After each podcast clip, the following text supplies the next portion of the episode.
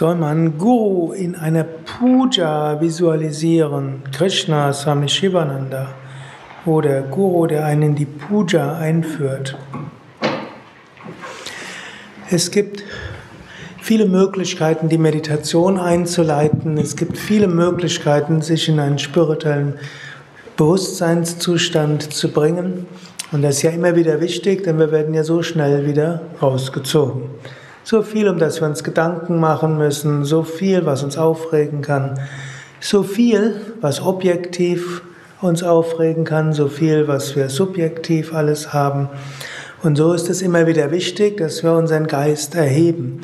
Und wenn der Geist erhoben ist und wir dann die Meditation gehen, können wir ins Überbewusstsein gehen.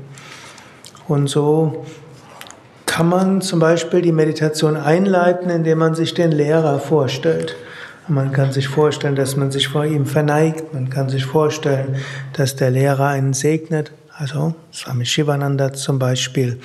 Und, oder ein Aspekt Gottes wie Jesus oder Krishna.